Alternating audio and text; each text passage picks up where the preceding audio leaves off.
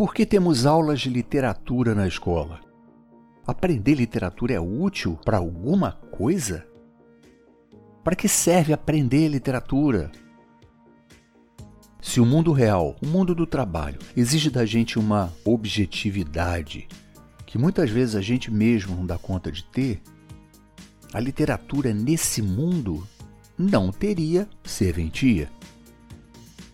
Nem a literatura, nem as artes, seriam apenas uma forma de entretenimento.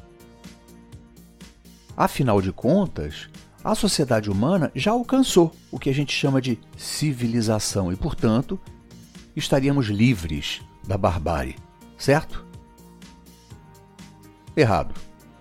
Eu sou João Peçanha e este é o podcast Um Dedo de Prosa. E hoje vamos discutir para que serve, afinal, a literatura. Um Dedo de Prosa. A sua curadoria de leitura.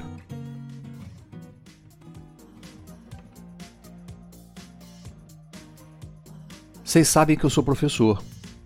Pois bem, há uns anos, um aluno do ensino médio me perguntou para que servia estudar literatura.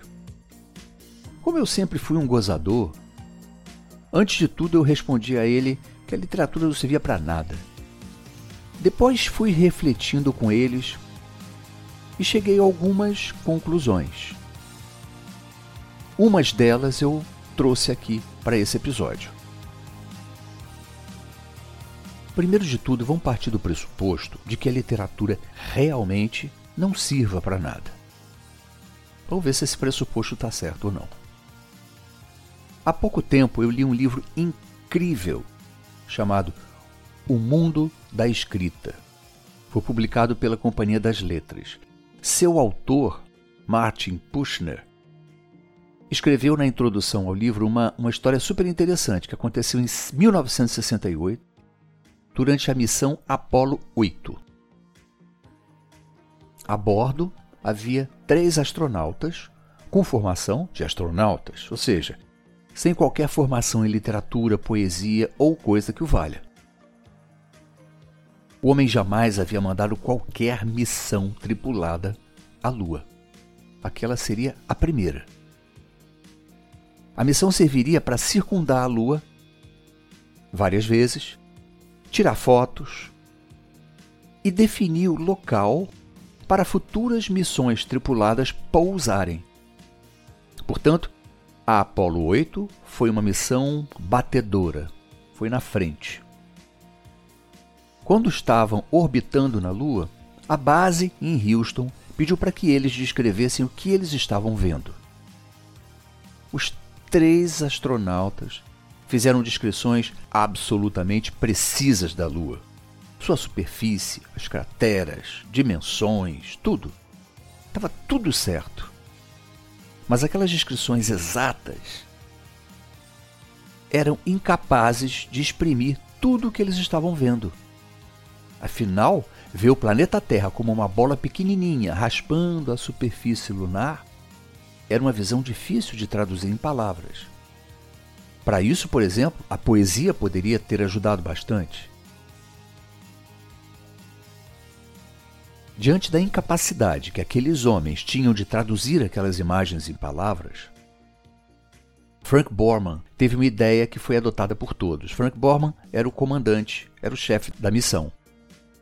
Cada um gravou um trecho do Gênesis, da Bíblia. E enviaram os trechos juntinhos para a Terra. Por que, que eles fizeram isso? Porque eles perceberam que toda a exatidão matemática com que foram treinados não conseguia transmitir a grandiosidade que eles haviam presenciado. A sensação daquelas imensas massas estelares boiando no espaço e eles, se comparado a elas, sentindo-se seres microscópicos quase inexistentes frente à enormidade que os cercava. O trecho da Bíblia que contava como, para a tradição cristã, o mundo foi criado, era a melhor tradução para aquele momento e para aquela visão que eles estavam tendo. Só a poesia de uma escritura poderia traduzir aquilo. Citando o autor do livro, Martin Pushner, aspas, o mais importante na leitura de Apolo 8 é que foi feita por pessoas sem formação literária, que se viram numa situação incomum e usaram suas próprias palavras, bem como as palavras de um texto antigo, para expressar aquela experiência. A lição mais importante da Apolo 8 diz respeito à influência de textos fundamentais como a Bíblia, textos que acumulam poder e significado ao longo do tempo e se tornaram códigos-fonte para culturas inteiras, contando aos poucos de onde eles vieram e como deveriam levar suas vidas. Fecha aspas.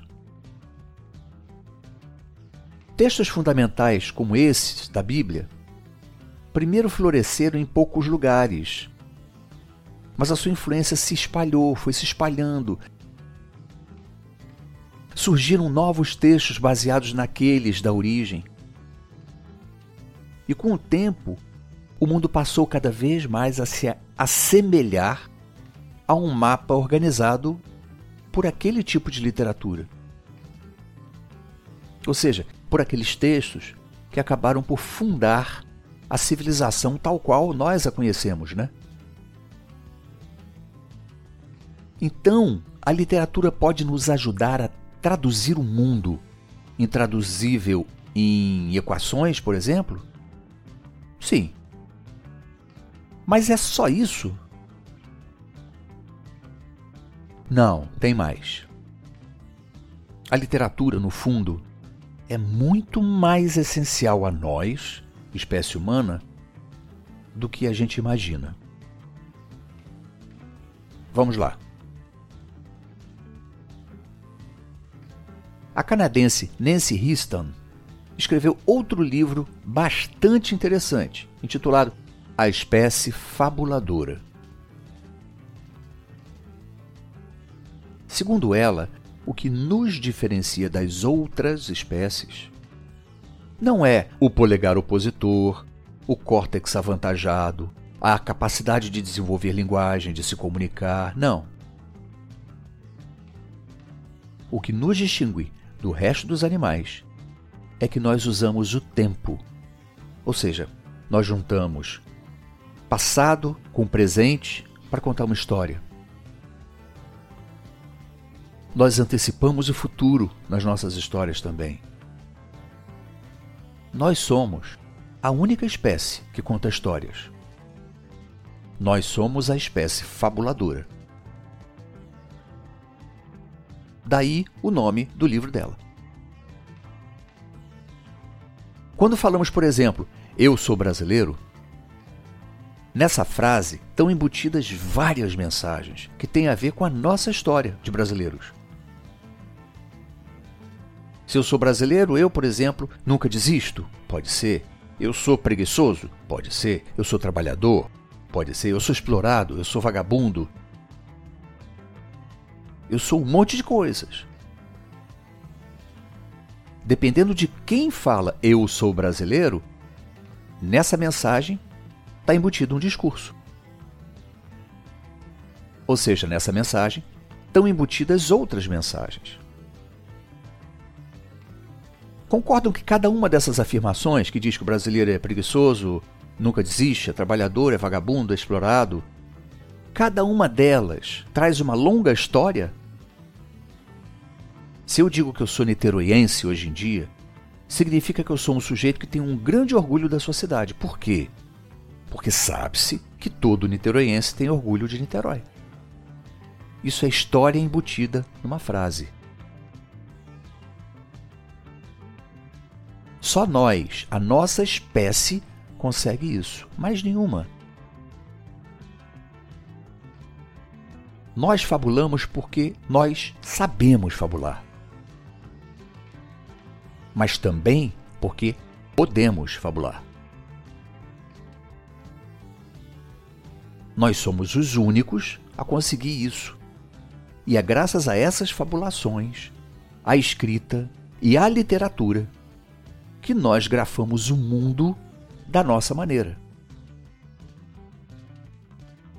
Nós escrevemos o que a gente vê no mundo. No fundo, no fundo, no fundo. Se não tivesse literatura, não haveria lei, não haveria religião. Não haveria civilização. Por quê? Porque todas essas instituições se utilizaram da literatura para serem criadas. Exemplos: não há lei sem o poder de abstração da poesia. Não há religião sem a literatura que auxilia as escrituras a descreverem aquele passado místico, aquele passado mítico, com detalhes que só a poesia seria capaz. Não haveria civilização. Por quê? Sem a literatura, nós seríamos muito parecidos com os demais animais do planeta. Sem noção de tempo e, portanto, sem passado, sem presente, sem futuro para desenhar uma linha do tempo e, por fim, incluir nela a nossa própria espécie. Então anota: sem literatura não há civilização. Então, respondendo à pergunta lá do início, para que serve a literatura? Para tudo para continuarmos a ser a espécie que somos, porque é a literatura que nos afasta da barbárie, da ignorância, da intolerância e da destruição. É só pensar que em toda guerra, que em todo período ditatorial, a primeira coisa que fazem é queimar livros. Por quê? Porque eles sempre foram perigosos. Porque ajudam a combater quem? A barbárie, a ignorância e a intolerância. Em Lisboa, a Sociedade Portuguesa de Autores exibe em sua sede uma grande placa com os seguintes dizeres: Sem autores não há cultura. É claro que essa placa também diz o que o povo português acha de cultura. Nós não temos uma placa semelhante aqui no Brasil, por exemplo. Infelizmente. É isso. Sem a literatura voltaríamos à condição de simples animais. Sem linguagem, sem cultura, sem história. Bárbaros, ignorantes e desumanos demasiadamente desumanos.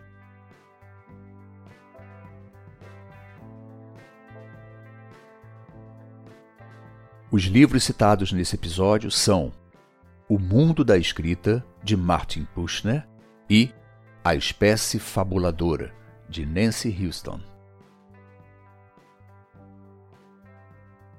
Aqui é João Peçanha e você escutou Um Dedo de Prosa, a sua curadoria de leitura. Mas antes de ir embora, clique no siga para receber as notificações de cada novidade do nosso podcast. Para deixar um recado, fazer suas críticas e sugerir temas para serem abordados, acesse e siga o nosso perfil no Instagram. Curadoria Prosa, tudo junto. Até a próxima. Um dedo de prosa. A sua curadoria de leitura.